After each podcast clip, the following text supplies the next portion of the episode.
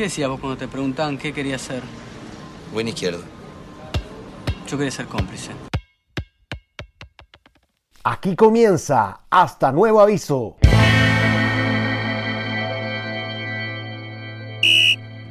Domingo por la mañana, temprano al estadio se va.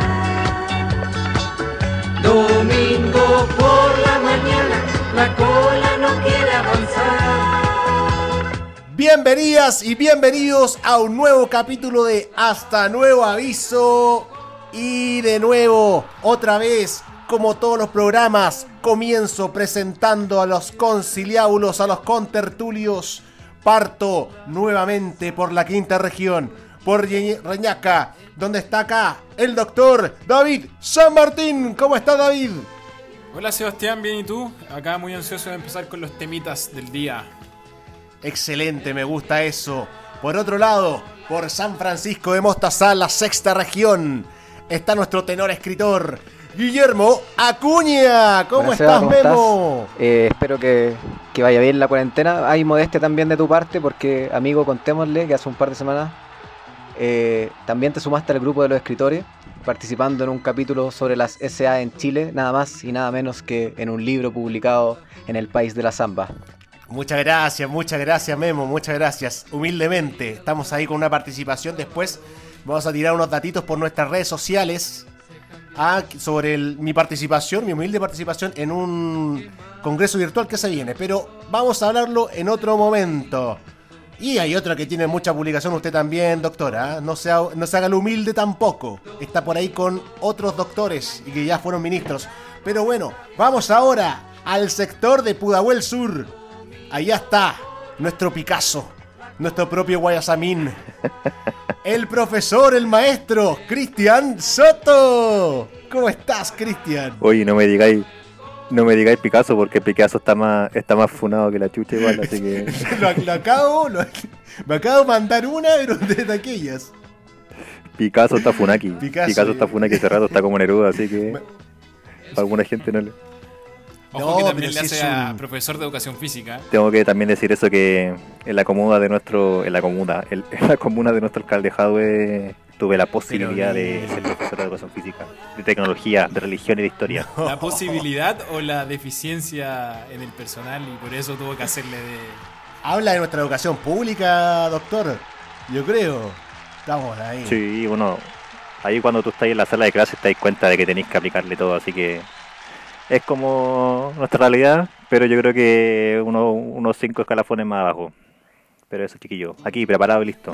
Excelente, Cristian. Y yo creo que hablando de que es multidisciplinario nuestro panel, vamos a hablar de un tema que, quizá eh, vamos a salir un poco de lo que hemos hablado en los últimos capítulos.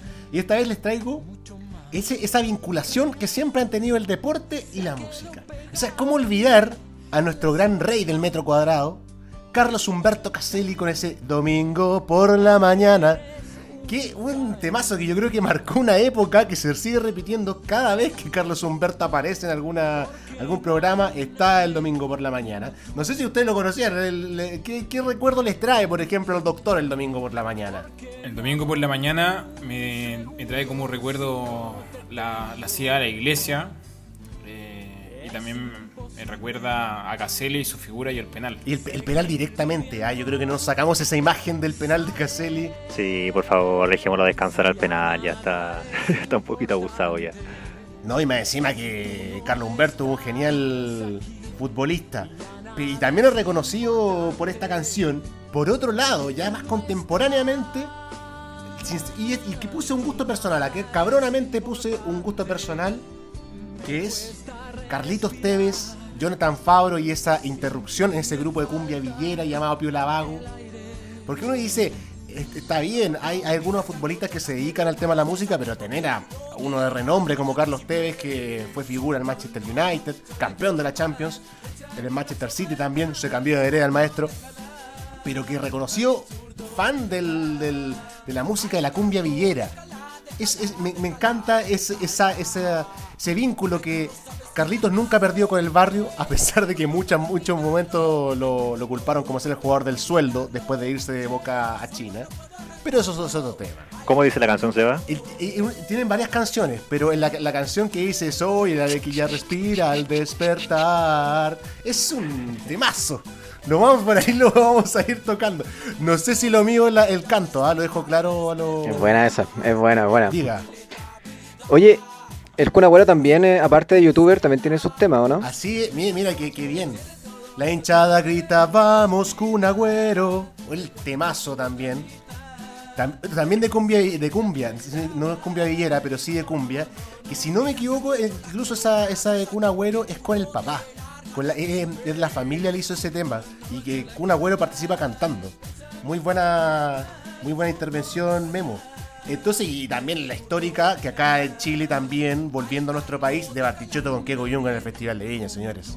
¿Cómo no olvidar esa intervención del gran volante de Colo Colo junto al cantante nacional en, en el festival más grande de música en el país que lo más probable es que no se realice el próximo año. Cuec, cuec, cuec, pobrecita señora Virginia. Tú decís, yo creo que sí. ¿Por qué no se va a hacer? Pues y por el tema de la cuarentena, por el tema de la cuarentena, yo creo que está, está complicado. usted puesta que se va a hacer, doctor, usted va por eso. Usted, usted de allá. Yo apuesto que, se- que yo apuesto la nueva normalidad en Chile a partir de 1 de septiembre, fijo. No más allá de eso. La que se nos tiró, ¿ah? Tenemos primicia, cabros. Ya se puede empezar a camotear en esa fecha entonces, David, ¿no? ¿A camotear? Sí. ¿A quién? ¿Cómo que a quién? Ya, no se haga el weón, claro. Uno, ¿Cómo que a quién? claro, bueno, te voy a explicar, te voy a explicar un contexto, porque al parecer no has salido de tu casa en el último año. Oye, a propósito de Bartichotto, también repitió la canción con Ruminote en el Festival de Viña de este año. Oye, qué, qué buen dato, hablando de eso, mira cómo vinculamos cosas. Y así es. Oye, no, yo, y yo creo que lo, lo interesante del próximo festival, si es que hay, según el doctor, eh, es que no va a estar la tía Coti, ¿no? Esa vieja culiada, weón. Había que decirlo. Con el perdón de la audiencia. Y lo dijo sin pelo por la lengua. Este podcast hemos tratado de cuidar el lenguaje durante tres capítulos y acá el profesor de la lengua, de la educación física, de la educación tecnológica y otras artes se manda tremendo vituperio. No, pero es que esa señora se lo merece. Imagínate que ni siquiera sacó el cuarto medio y uno luchando, todos nosotros luchando por sacar adelante nuestra carrera y esa vieja sin cuarto medio ahí estando en el festival. Es como, bueno, por favor. Qué país más generoso. Que regrese Marlene Olivarí, compadre. Marlene Olivarí. Una vergüenza, ¿no? Si en ese sentido concuerdo con, con Cristian, ¿no? Tratamos de cuidar un poco el lenguaje, pero se zafó, se cebó. Digamos que podría ser, eh, hablando que estamos, estamos con tema de deporte. ¿Qué problema tiene con la tía Coti? Una amarilla, pero no, en verdad no le vamos a mostrar la amarilla porque estamos recién empezando el programa. Así que le perdono la amarilla, los primeros minutos. Puta, sí. No me. Le vamos a recomendar a la tía Coti que saque el cuarto medio en un 2x1 con el profesor acá. Mira, mira, y ahí vinculado también las historias. Pero bueno, no quise, no quiero hablar de la tía Coti, nos estamos yendo un poco del tema. Quería hablar de esa vinculación de la música y el deporte. Y creo que el primero, hablando tú, Memo, que lo dijiste recién, tienes, tienes el temita que esto ya es de hace mucho tiempo. Que el tema de ese vínculo, esa relación que existe entre la música, el deporte. Cuéntame eso de, por ejemplo, de Carlos Gardel. Claro, porque uno de los temas más conocidos tal vez de Carlos Gardel, por una cabeza, yo no tenía idea, acá paso el dato a mi amigo Lorenzo que, que me ayudó, porque la canción obviamente la conocíamos, pero no pero yo no, no, no sabía sobre qué tenía relación. Y claro, trata de este tango clásico de Gardel, eh, hace referencia a las carreras de caballo y al fanatismo que, que se crea en torno a las competencias y a la apuesta en la hípica, y también por supuesto un paralelo hacia la vida y, y al amor, siempre tóxico en la letra de esta canción. Eh, y claro, eh, por ejemplo, eh, si vamos a la letra, dice. Para ti será tóxico. No, estoy hablando de la letra de esta canción, amigo. Ah, ya, perfecto, perfecto. Me refiero a la letra de esta canción. Y claro, eh, por una cabeza es una expresión eh, ligada a la jerga hípica, donde hace eh, mención a la, a la distancia o la medida de referencia que tiene un caballo por sobre el otro al ganar una carrera.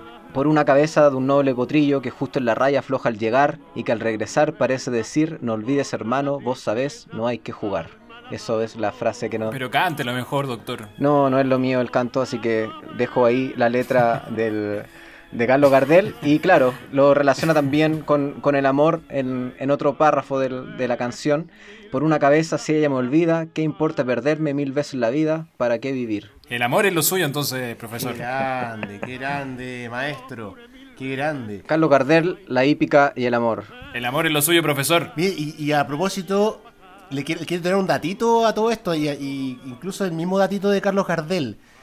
Una de las razones por las cuales se rumorea de, de- de esa nacionalidad que nunca se ha sabido de Carlos Gardel, si, si es argentino, si uruguayo, algunos dicen que, es francés, como que no se sienta bien, que por ahí la tiraron hartas veces que era uruguayo, porque el eh, Carlito Gardel, en, su- en la antesala de, lo- de las finales de los, de los Juegos Olímpicos de Ámsterdam, 1998, le, le- le ofreció un concierto a la selección argentina y la selección argentina termina perdiendo contra la selección de Uruguay. Eso lo repitió el 30, si no me equivoco, también.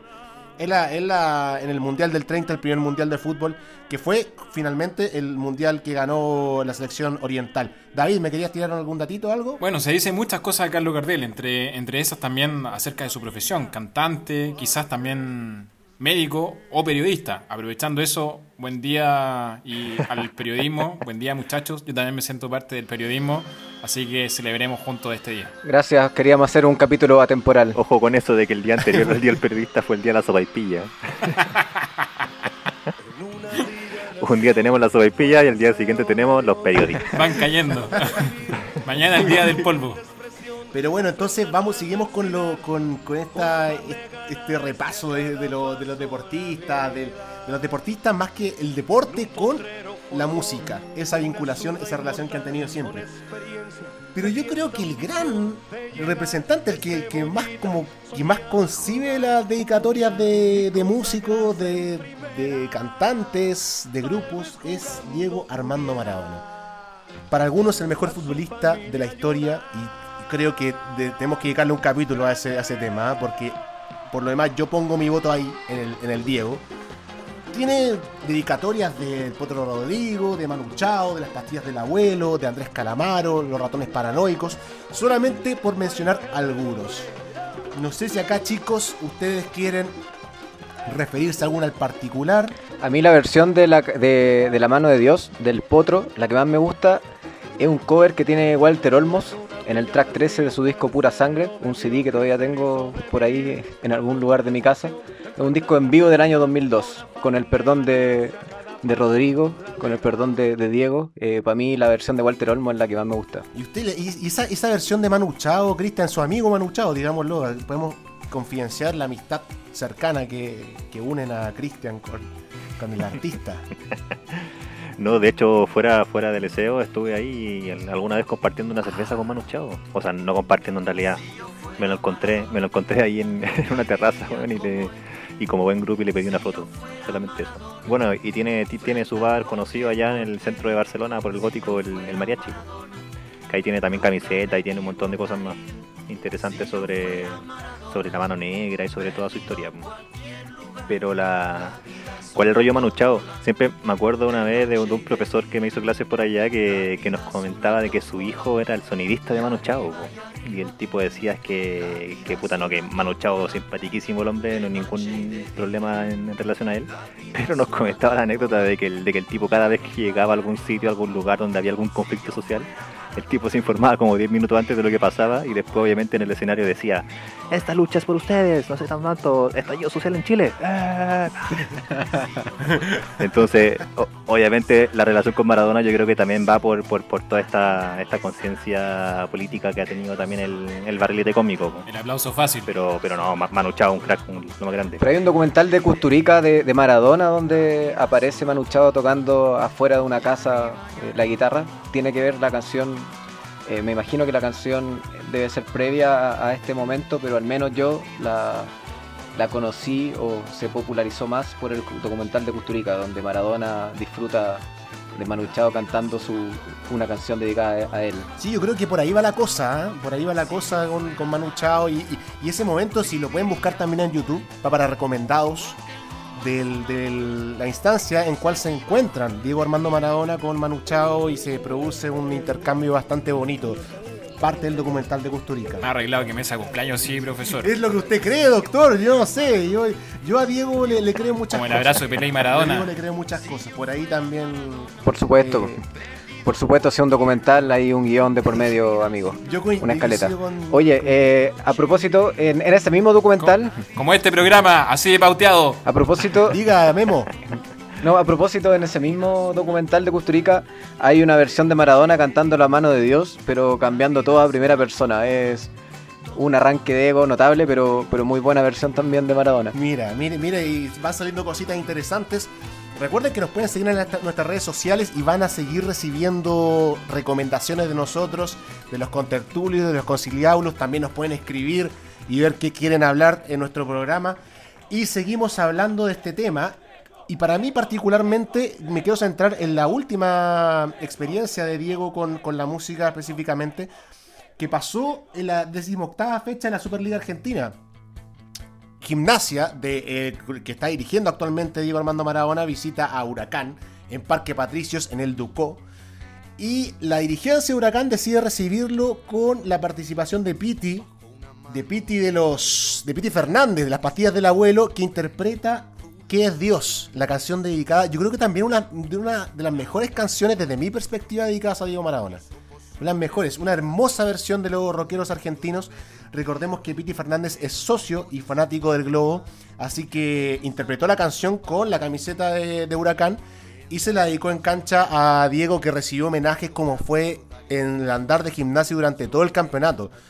Recordemos que el año pasado, si no me equivoco, eh, se confirmó que Diego llegaba a gimnasia y de ahí más el tipo recibió un montón de, de dedicatorias en todas las canchas del fútbol argentino donde estuvo.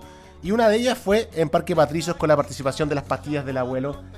Incluso con el regalo de un jockey. De un jockey que Diego ocupó en muchos partidos siguientes a ese con Huracán. Un, un datito ahí para que la gente se, se empape de eso. Pero a mí me gustaría... Una pregunta ahí, Seba, antes ¿Ah? de continuar, una pregunta que me surge ahora Sí, ahí de inmediato. nuestro, nuestro querido y odiado Diego Armando Maradona, ¿merece más canciones de todas las que le han hecho ya? ¿Se las merece realmente ahora este sujeto? Uy, uy, yo, es que pucha, yo voy a hablar de mi perspectiva, de una cuestión personal. Y Diego tiene matices, que el hombre, eh, creo que se merece todas las canciones que, que quieran dedicarle. Eh, haber surgido una vida miseria y haber eh, conquistado el mundo por su talento, porque digámoslo acá no, no es un tema de, de andar eh, por ahí con amiguismos como muchos que están en el gobierno, ¿no? sino de talento, talento puro y así fue logrando cosas. Entonces se merecen las canciones que, que quieran dedicarle. No sé qué, qué opina el panel, no sé qué opina el doctor. Mientras baila con el pantalón arriba, todo bien. Exacto. Hay por ahí el, el video que salió en Instagram. No sé si lo vio el doctor. ¿Vio el doctor ese video de Diego bailando en... Lamentable esta etapa de Diego Armando Maradona, Entonces, ¿Qué puedes decir tú desde el punto de vista de la salud sobre Maradona? que está muy obeso. tiene que cuidarse el maestro. ¿ah? Pero acá él no solamente se da con Diego. Ha tenido matices también. Nosotros tenemos nuestra propia, la, la propia generación dorada ha tenido dedicatorias. No sé si ustedes se acuerdan de Arturo Vidal Ale. No sé si a qué les recuerda, a qué les evoca aquella, aquella frasecita. Eso nos evoca al- a que Arturito le pasó uno- unos billetitos por abajo a Canela para que le para que le hiciera la canción. no fue espontánea, para que estamos con cosas. Recordemos que salió esa canción después del, del Niño Maravilla, de la canción dedicada a Alexis Sánchez. ¿Podríamos decir que Arturito Vidal es un poquito envidioso con estas cosas o no? Yo creo que hay lucha de egos por ahí, no sé si qué opina el doctor. ¿El príncipe Charlie Aranguis tiene canción o no? No todavía, no la hemos terminado. La estamos trabajando, estamos trabajando. El, el equipo de producción de Hasta Nueva Vista trabajando en la versión de Charles Aranguil. El príncipe de. Pronto se viene publicidad para nueva, hasta nuevo aviso. Esperamos, esperamos que no se haya caído el- el- la anuencia de la ilustre municipalidad de Viña del Mar después de lo que dijo el maestro. Pero Estamos definiendo si terminamos con un re o con un la, pero terminando eso, ya estamos listos para subirla. otra canción caído del cielo, que, que fue yo creo que la primera dedicada a un dedicada a un futbolista chileno. Por favor, que alguien alguien se, se atreva a cantar esa canción porque aunque queramos no, el coro es buenísimo, weón. es súper bueno el coro. Es buenísimo, es, súper pegajoso. Y uno, y Precis- y un, dos, tres, sí. Vamos David, jugátela. Escuchémosla.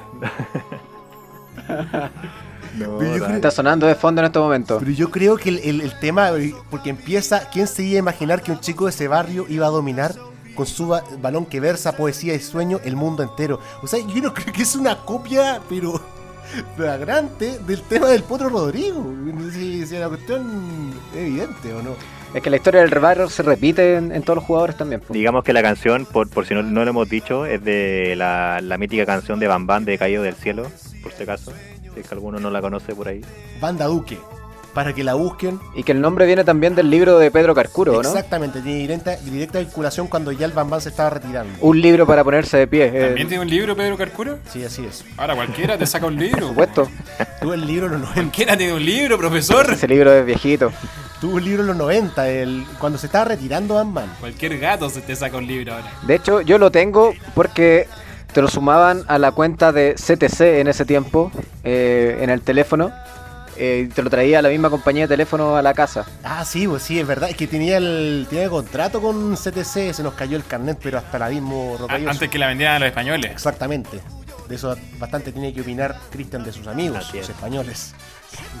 Se usurparon el agua, la luz y todo. Hasta la telefonía. Pero por último, eh, que- hablando de. O sea, Anda, anda. en este, en este subtema. Hasta el corazón de Cristian. Me gustaría que hablaran de. Oye, Seba, pero a propósito de Bam Bam, también eh, el Matador tenía un par de canciones, al menos que yo conozco dos, que estaban dedicadas al, al Matador, y no precisamente acá en Chile. Creo que los dos, eh, las dos bandas son argentinas. Hay una de, de Ignacio Copani, que es hincha de River, que, que claro, que, que la canción, no sé si la recuerdan, que dice, mátame la mala suerte, mátame la desazón, Matador toda la gente quiere verte ser campeón. Y hay otra que probablemente la más conocida, no reconozco, no, no conozco en este momento el, el nombre de la banda, no, no lo recuerdo. Pero claro, dice como un torero muestra sus ganas, es el chileno Marcelo Salas, Chile, Chile, Chile, Salas, Salas, Salas, Salas, River, River, River, River, mata, mata, mata, matador. Mira, el- el- yo, yo- ¿Se acuerdan de eso, no? Como canta, profesor. es que bueno, es que el matador dejó mucha huella allá en Argentina. Gaviota, gaviota para el profesor. Yo estoy leyendo la... estoy leyendo solamente la lírica, Pero amigo. bien, muy, muy buena al- alusión al, al tema del Matador Salas. Inmediatamente vamos a hablar de la mítica canción del Liverpool. Mon Laferte. No sé si Mon Laferte todavía ha hecho canciones de, de fútbol amigo del deporte, pero lo que sí estoy seguro Pero- es pero de va que- para allá. es de que Liverpool tiene una canción que ha marcado un poco esa ligazón, porque de hecho la, la, la- la insignia de Liverpool, el escudo, tiene esa parte de esa, de esa canción, la cantan los aficionados. De hecho, sí, eh, es el himno de, del Así club de fútbol Liverpool. Em, es probablemente una de, de las canciones himno más lindas que, que existan en el mundo de- del fútbol. ¿Cómo es lo que dice la canción, David? You will never walk alone. ¿Qué dice que dice la canción? ¿Lo puede repetir, por favor? De nuevo, en- en- depende. Lo querían acento británico, americano, australiano, sudafricano. Pídeme. Partamos por, partamos por británico, después vamos por el sudafricano. Sale. todos esos abstracts de los papers que ha hecho, doctor. Gracias a Google Traductor. Oye, no, pero mira, con respecto al- a la canción del Liverpool, es interesante porque no es que Pink Floyd haya hecho una canción directamente para la barra o para, para la celebración del equipo de Liverpool, sino que incluyeron una la parte de la barra que dijo David recién en la canción de- del disco Middle del 71, que se llama Fearless, obviamente. Pero curiosamente, ninguno de los cuatro integrantes de Pink Floyd es del, es del Liverpool.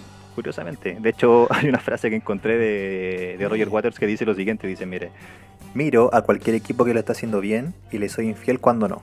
Pero tengo una debilidad por el Arsenal. ¿Es colocolino?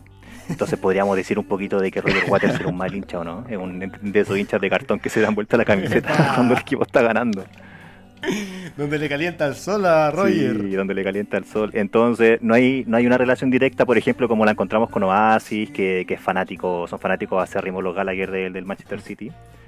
Pero lo curioso también de que si hacemos también una, una relación con la música, no sé si se acuerdan a que hace un par de meses con todo el estallido social en nuestro país, que, que el, el- el gran Roger apareció ahí con su cacerola y cantando una canción de Víctor Jara. po. Así, así, así, así es. Sí, lo recuerdo Entonces muy el bien. tipo, el tipo puede ser un mal hincha, pero, pero Roger es lo más grande. Hay, hay que decir eso. Coincidimos, coincidimos. Oye, eh, esta canción ha sido tan popular que otros clubes, también de- del mundo, sus aficionados han adoptado esta canción con, con este himno. Por ejemplo, el Celtic de Glasgow, Borussia Dortmund, el Feyenoord, el Twente, el Kaiserslautern, el Maguncia, el Pauli y el, El Pauli. FC Tokio. Mire, mire, qué interesante dato. Interesante dato, ha sido replicado. Alto dato. Al- alto, alto, alto toda. Fuente Guilloteca.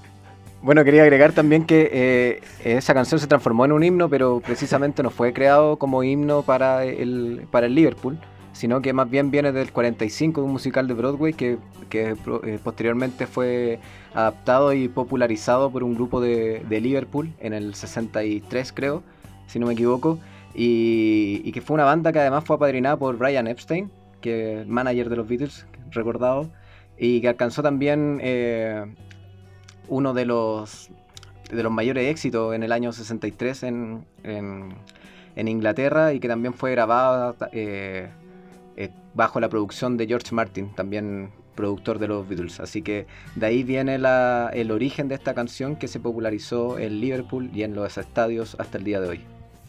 Mira, excelente dato. Yo creo que una canción mítica del fútbol inglés o del fútbol europeo, siempre. Yo creo que los que nos gusta el fútbol, hemos seguido de alguna u otra forma el fútbol europeo, siempre sale la canción del Liverpool.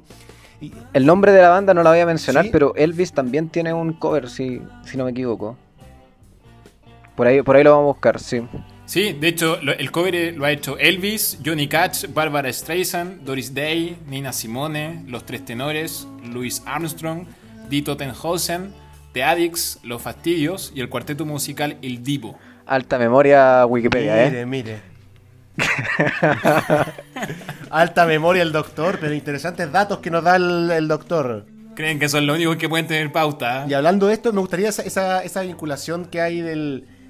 Esas historias que hay detrás de la, del deporte y la música, porque siempre, siempre han estado ahí, unidos, ¿no? O sea, por algo los, los, los cánticos de barra se dedican, o sea, están basados en canciones populares. Por ejemplo, el caso del rapero Drake y la NBA. ¿Cómo es eso, Cristian? ¿Cómo- Algo que me querías contar respecto a eso. Sí, este, acá nos escapamos un poquito del fútbol, pero es un caso que yo creo que vale la pena mencionar porque, por ejemplo, el último campeón de la NBA, el del año pasado obviamente, fue Toronto Raptors. Y como sabemos, Toronto no, no pertenece a los Estados Unidos, ¿no es cierto? Que es el único equipo que participa dentro de la NBA que es exterior al- a este país norteamericano. Y curiosamente, eh, dentro de las finales del, año pasado, el rapero Drake, que este, el, este que ya mundialmente conocido al nivel de Kanye West, yo creo que, y, y también muy conocido porque aparecen estos memes con el fondo amarillo, como de apuntando con el dedo. El tipo se hizo famosísimo porque estuvo todos los partidos y cada vez que podía estuvo ahí al pie de la barra, al pie del cañón, hasta puteando a, lo- a los jugadores contrarios. Y esto es como que el, el tipo se puso a pelear ahí, pero, pero nivel dios. Bueno, el tema es que Drake fue considerado uno de los factores esenciales y más importantes para la obtención del título dentro de la, de la NBA de los Toronto Raptors. Entonces eso fue re interesante como el factor musical, el factor de este rapero muy conocido a nivel mundial también influyó en el resultado final del, del- de la NBA del año anterior. Como Justin Bieber con Mayweather. Sí, pues también con el Mayweather. Y aparte, lo último de Drake que es interesante que eh, fue también un factor fundamental para que la NBA llegase a Canadá. Cosa que podemos creer que es popular igual como en Estados Unidos, pero no lo es. Entonces, Drake también fue como una especie de embajador de este, de este deporte estrella dentro de Estados Unidos. Bien interesante porque eh, justamente uno podía ver eh, cuando seguíamos, seguimos la final de la NBA que Toronto estaba paralizado viendo los Raptors y pensar que también el rapero Drake estuvo harto que ver con esto me parece bastante, bastante interesante. Como lo que pasa con esa historia que existe entre San Paulo y el ACDC. ¿Qué nos tienes que contar respecto a eso? Bueno, la verdad no, es- no es, no es mucho, solamente agregar que el San Pauli, bueno, este mítico equipo de, de Alemania, que está en la segunda edición de, de la liga alemana en este momento, no, no, no caracterizada por sus logros deportivos, sino que más bien por su, por su mística y su, su compromiso y rol social y, por las consignas también eh, dedicadas a la, a la, a la- a la lucha de, de varias causas eh, de este equipo eh, tiene como canción de presentación de cuando los jugadores salen a la cancha una canción de, de AC/DC. Entonces también, no sé si tan popular como la del Liverpool, pero sí tiene esa, esa mezcla del- de, música con, con el deporte. Yo creo que hablando de, justamente de, de, de las Europas, como dicen por ahí, lo que pasa con la, la historia de que un futbolista chileno estuvo en la carátula de un disco de John Lennon. Eso yo creo que no sé si toda la gente lo maneja. Fanáticos de los Beatles, seguramente. Pero en la historia entre Jorge Robledo y John Lennon, yo creo que tú la tienes clarita, Memo. Así es porque hay una carátula del- de un disco de John Lennon del año eh, 74, eh, donde aparece un dibujo que John Lennon hizo cuando él tenía 11 años. Y claro, es eh, aparece un jugador con una camiseta rayada, blanco y negro, con contra otro eh, con una camiseta roja. Y este dibujo John Lennon representa el gol que hizo Jorge Robledo, o George Robledo como era conocido en, Inglaterra, un jugador de ascendencia chilena que posteriormente terminaría su carrera acá en Colo Colo. Eh, habla ese dibujo o muestra eh, el triunfo del Newcastle con el gol de Robledo eh, contra el Arsenal en la FA Cup del año 52. Entonces, ese mismo dibujo que hizo Lennon a los 11 años aparece posteriormente en la carátula de su disco Walls and Bridge. Es un datazo eso, o sea, imagínense la importancia que tenía Jorge Robledo para aparecer en un disco de John Lennon cuando y que, John Lennon escribió, o sea, dibujó ese disco, la carátula de ese disco cuando era niño, sin querer queriendo, obviamente, pero pero es súper importante la, la- la figura de Jorge Robledo en ese sentido para el fútbol europeo, que yo creo que no lo consideramos tanto acá, bueno, pasa casi todo. Y seguimos hablando del- del- de este tema, porque hay muchas vinculaciones, ya lo hemos visto con hartas cosas, pero principalmente me gustaría hablar y para finalizar un poco, que hablando de, de- esto, de justamente esa, relación entre la música y el, deporte o el fútbol, yo creo que un momento histórico en el fútbol, fútbol no chileno, fútbol sudamericano, fue cuando los Palmeras cantaron en la nueva olla para la final de Independiente del Valle contra Colón. O sea, inolvidable la presentación del grupo de cumbia Qué bueno, porque pensé que iba a hablar de la canción del Canela en la Copa América. No, no señor, porque ahí, ahí prefiero no opinar, para no, no mandarme un comentario del lenguado como el de nuestro maestro al principio. Pero el, el grupo Los Palmeras de Cumbia Argentina hizo vibrar a todo el estadio Nueva Oye que estaba lleno de, de sabaleros que, que esperaban ansiosamente la escuchamos de fondo, la estamos escuchando en este momento. Que esta canción es dedicada a los Palmeras a Colón, porque lo- los Palmeras es un grupo de cumbia fanático de Colón de Santa Fe, el equipo argentino del- de la provincia del mismo nombre, y que disputaba esta final de la Sudamericana ante Independiente del Valle en la Confederación Sudamericana. Ideó invitar a un grupo por cada equipo, invitaron a los Palmeras y la- los Palmeras se robaron el espectáculo con la canción todo al principio cantando Bombón Asesino y terminó cantando esta Soy Sabalero. Se rompió todo, toda la nueva olla al ritmo de los Palmeras. Y fue lo que más marcó la final, porque realmente después el resultado para Colón no fue muy satisfactorio. Cayó el equipo argentino en aquella final, se lo terminó llevando Independiente del Valle.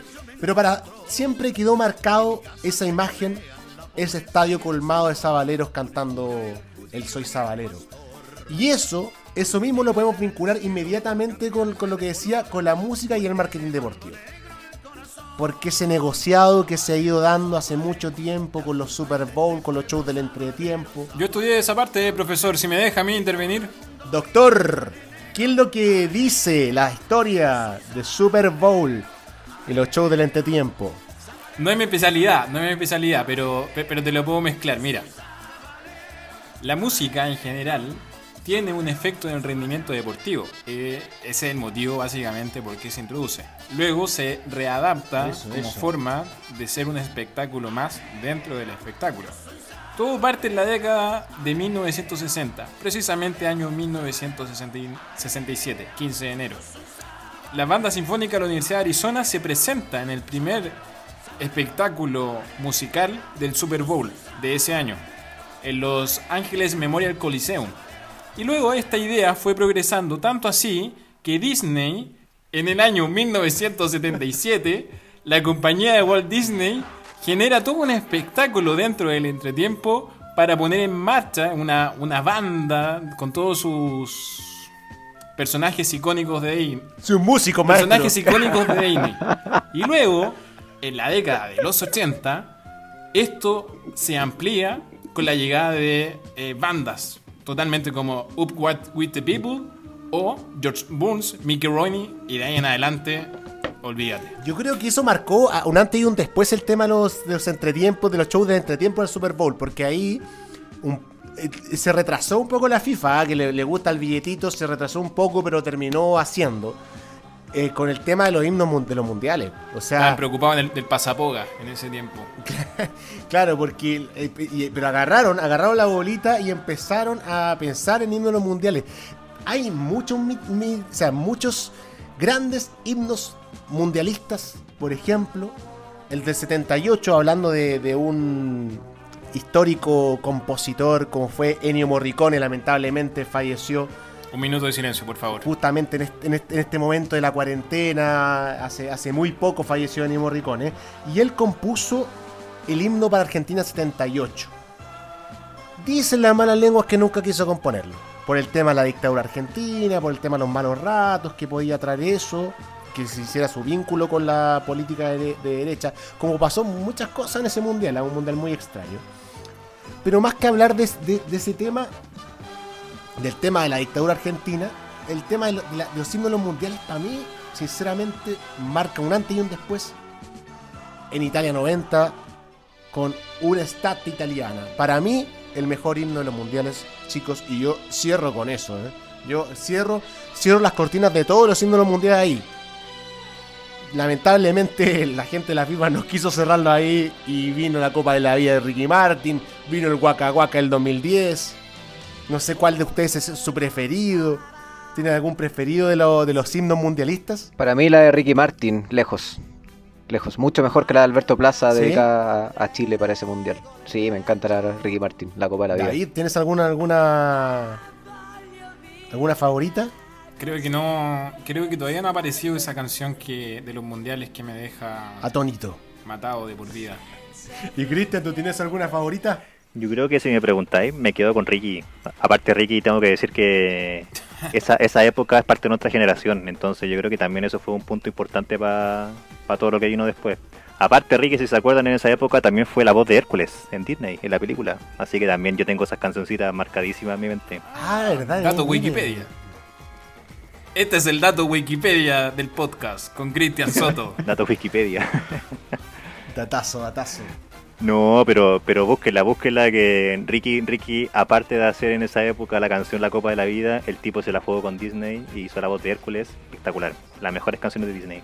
Y ahora está haciendo una serie en Canal 13, El asesinato de Bueno, Versace, para que la vean. Hace rato que la hizo esa. Sí, ¿En qué termina, profesor? Matan a, se muere.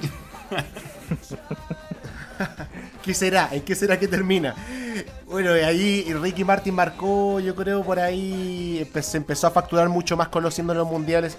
Creo que desde mi perspectiva, yo siendo más tradicional, se perdió un poco el hilo. Por eso me quedo con un estate italiana, la, el- ¿cómo se llama? Compuesto por el músico italiano George Moroder. Yo me quedo con esa. Doctor Sebastián, una- unos datos para terminar. Diga. La lucha libre también ha tenido una mezcla con el mundo de la Ah, música. sí es, sí, sí. Vamos a dejar tres personajes o sucesos simbólicos para, para lo que estoy hablando. El primero, la canción Metalingus. Los Edge, fanáticos de la lucha. Para que la vean en, en YouTube. Edge revolvió, volvió a la, a la lucha libre este año. Cult of Personality de CM Punk, luchador también de la UFC. Y la canción para el WrestleMania que era ahora en. ha- hace poco, hace un par de meses. Blending Likes de The Weeknd. Ese fue el dato Wikipedia de la jornada. Hay dos más que yo quisiera agregar que también yo creo que son clásicas, la de Triple H de Motorhead y la de este periodo de American Badass de, del Undertaker eh, con la canción de Limp Bizkit. Y cerramos entonces con la lucha, hablando un capítulo lleno de música. Quisimos hablar de un tema distinto para matizar, para que nos escuchen, para que nos sigan en nuestras redes sociales. Ya estamos en Instagram, señoras y señores, un aplauso para eso. Ya estamos con nuestras redes sociales activas para que nos llenen de mensajes. Nos pueden encontrar ¿Cómo nos pueden encontrar, Seba? con como hasta nuevo aviso oficial en Instagram. es, es muy fácil identificarnos. Somos el podcast favorito en Spotify también para que nos sigan en Spotify de la familia. No sé si en la familia, sinceramente, pero sí de la gran masa, de la gran comunidad de Spotify para que no- nos escuchen y nos recomienden, ¿ah? recomiéndennos todos los temas que quieran hablar. Y que nos dejen en los comentarios los temas que quieren que hablemos. Exactamente, muy bien David, porque esperamos sus mensajes, sus comentarios, sus me gusta. Nos vemos en una próxima edición. Estamos al servicio de ustedes.